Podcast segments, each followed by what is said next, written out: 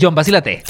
Me creería si te digo que hay un influencer que está ganando 4 mil euros mensuales, pero es falsa. Juan, uno, por ahí hay un bandón que son falsos y no, Epa, epa, epa, y esa puya. no me toques esa tecla. Bueno, yo mejor pasemos a la página. Yo me estoy refiriendo a la cuenta de Fit Piso Aitana, que ya tiene más de 100 mil seguidores, pero esa persona no existe. ¿Cómo que no existe? Como Lil Miquela. Obviamente es creada por inteligencia artificial. Ah, bueno, pero eso no quita mi punto. Yo, ya, ya, no tienes que entrar en detalle. Bueno, pero el caso es que esta modelo fue creada por inteligencia artificial y sus creadores se están metiendo más de 4 mil euros mensuales porque ya este personaje ha trabajado con varias marcas. ¿Pero qué hicieron? ¿Lo basaron en alguien o alguna cosa? Una cosa? Cuéntame más. No, John, no existe. Creada por inteligencia artificial. Pero lo más loco es que la mayoría de las personas no saben que esa persona no existe. Y esta cuenta recibe más de 500 DMs diarios invitándola a eventos presenciales. Yo te digo una cosa, Juan. La bio debería decir que es inteligencia artificial, como Lil Miquela, que dice que es lo que es. Ahora, aquí viene la parte más loca. La agencia que la creó quiso ir más allá y le creó una cuenta de Twitter, o bueno, X,